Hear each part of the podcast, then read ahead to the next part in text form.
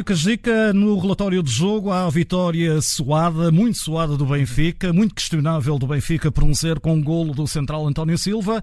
Uh, vamos começar primeira parte, um Benfica que entrou com um 11 completamente revolucionário em relação àquilo que tinha acontecido desde o início da temporada. O Benfica sabia, em caso de vitória, ia para já passar o Sporting à condição, primeiro lugar do campeonato.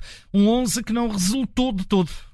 Sim, não resultou. Uh, e a verdade é que, é que depois, uh, com, com, o passar do jogo, uh, as coisas continuaram sem, sem funcionar. algumas surpresas no 11, surpreendeu-me muito a titularidade do Casper Tengsted na, na frente de ataque. algumas dúvidas também com, com a questão do, do Chiquinho.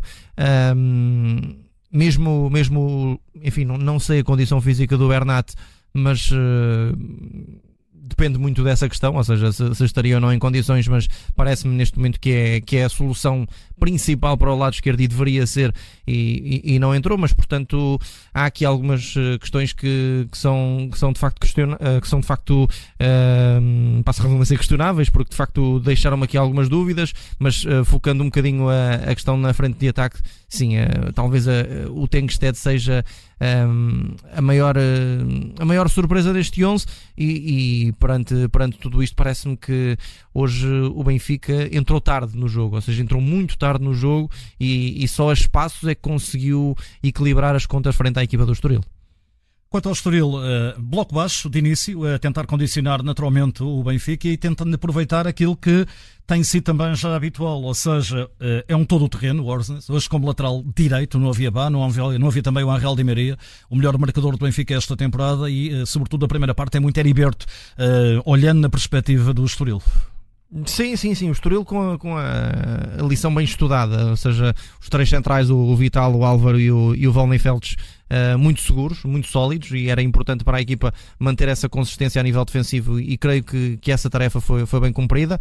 E depois muita velocidade nos corredores, o Araújo e o Heriberto no, no, lado, no, lado, no, no lado esquerdo, e depois o, o Guitani e o, e o Rodrigo Gomes no, no outro corredor, e parece-me que hum, em espaços as, as soluções foram, foram de facto muito positivas em termos ofensivos, ou seja, uh, tivemos numa primeira parte o Heriberto uh, muito ativo no jogo, a encontrar muitas vezes o espaço nas costas do, do Oshness e no segundo tempo acabou por uh, aparecer o, o Rafik Guitan e, e, claro, não, não esquecer também que, que a entrada do João Marcos é também muito positiva no jogo. Portanto, o Estoril fazendo, fazendo também aqui uma abordagem cautelosa, mas nunca totalmente defensiva, ou seja, a equipa abordou bem o jogo um, em, todos os seus momentos, defensivamente soube um, aniquilar todas as ações ofensivas do Benfica, praticamente todas elas, e a nível eh, ofensivo soube sair com critério, soube explorar o espaço e soube de facto encontrar formas de ir deixando a equipa encarnada desconfortável. Ou seja, o Benfica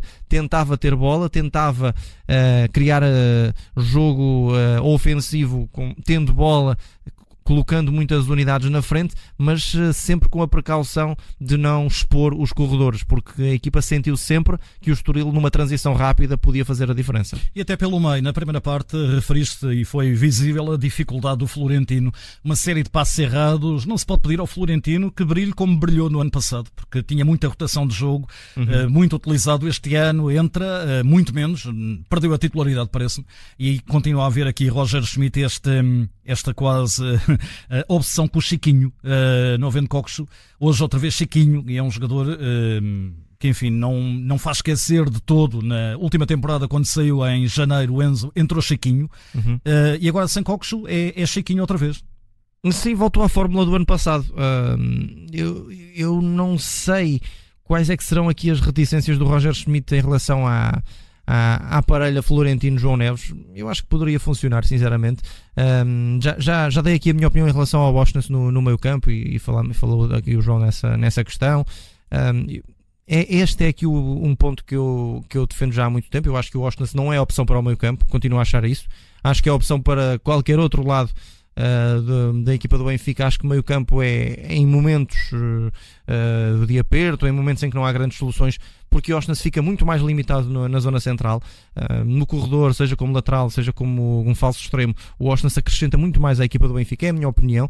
Uh, mas uh, tudo o resto, enfim, são, são opções. O, o próprio Oshness é uma solução, naturalmente, mas creio que hoje faria, faria sentido a titularidade do João Neves em detrimento do Chiquinho, tentando forçar essa, essa parelha que, que, a meu ver, poderia ser interessante entre o, entre o Florentino, que não está nem de perto nem de longe no, no seu, no seu melhor, e, e o João Neves.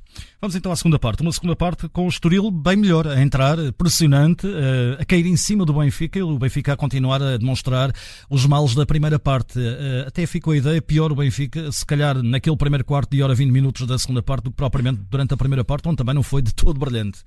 Sim, o Benfica, eh, e lá está, falámos disso na, na transmissão, não, não entrou na segunda parte, aqueles primeiros 15, 20 minutos a equipa sentiu muitas dificuldades, Roger Schmidt mexe muito tarde e a verdade é que pouco justificou em relação, em relação, a, em relação a, às decisões que, que tomou. E a verdade é que, olhando para o que foi o jogo, não sentimos, pelo menos, segurança, firmeza do treinador em querer explicar essas, essas, questões, essas questões. E, e os treinadores queixam-se tanto de que não se fala de, de, futebol, de que não se fala de, de questões relacionadas com o jogo. As perguntas da Flash foram foram muito, foram muito direcionadas para o jogo, por porque é que uh, fez as, as, substituições no momento em que fez, porque é que escolheu aquelas opções para o 11 e o treinador do Benfica diz que não vai falar sobre as opções no 11. Então, não sei eh, o que é que estamos aqui a fazer, porque não faz sentido. Uh, se, não, se, não, se não é para falar de polémicas e, e, e fogem-se às polémicas, fala-se do jogo. Os treinadores também não querem falar do jogo, fica um bocadinho difícil de, de perceber, não é? E olhando para ele, uh, fica desconfortável com a crítica. Sim, é, é, já se percebeu que o Roger Schmidt está numa situação parece-me difícil, ou seja, parece que não está aqui uh, muito, muito seguro de algumas decisões, não, não deve estar seguro também uh, do momento da equipa do Benfica, mas uh, era um bom momento para o treinador dar a sua, dar a sua imagem. eu creio que os adeptos do Benfica ficariam muito mais tranquilos se ouvissem as justificações do treinador para todas as, as decisões. Se, se, ouvissem de facto o treinador do Benfica dizer que efetivamente o Benfica não esteve bem, não foi uma exibição bem conseguida uh, em alguns momentos, porque não foi, toda a gente viu que não foi. Uh, o Benfica teve algumas dificuldades em momentos, em momentos do jogo importantes frente à equipa do Estoril um, e ficaria bem ao treinador, mas uh, lá está. por vezes é assim, e ouvimos depois o Vasco que se abre a fazer a análise do jogo e foi, foi um bocadinho mais, mais clara nesse aspecto mas quem beneficia são, são, os, são os adeptos, porque podem ouvir os, os adeptos e até digo dos adeptos do próprio clube. Acredito que os adeptos do Benfica quisessem ter essas justificações, essa, essa análise do treinador, do porquê das substituições, do porquê de, das opções no 11.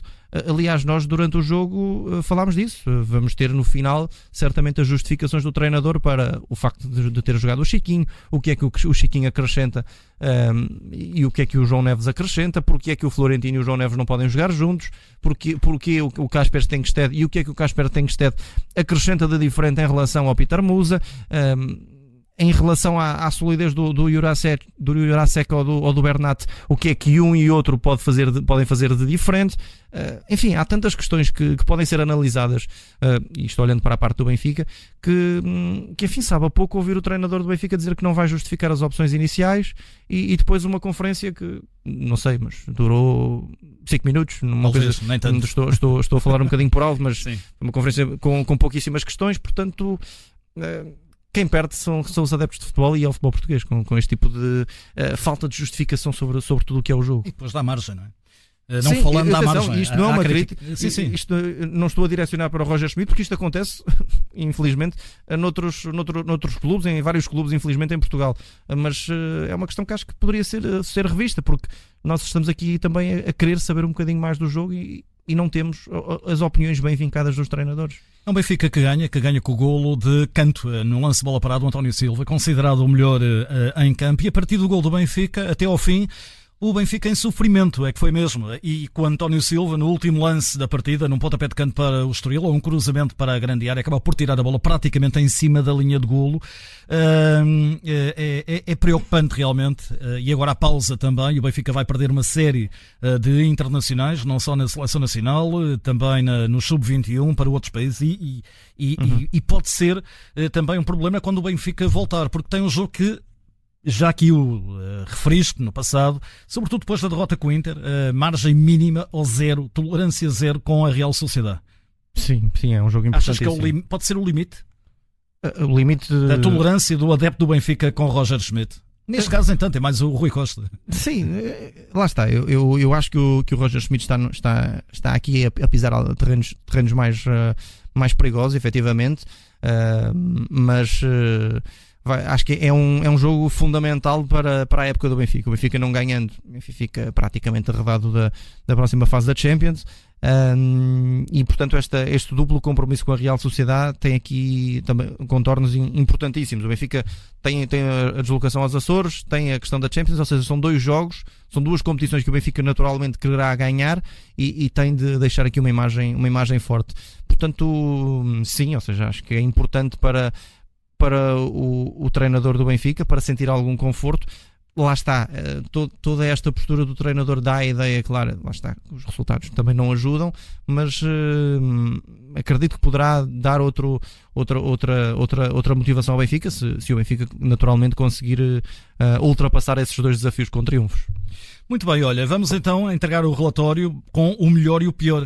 Vamos começar uh, pelo melhor. Para ti, o que aconteceu de melhor nesta vitória do Benfica 1-0 uh, na Moreira frente ao Estoril?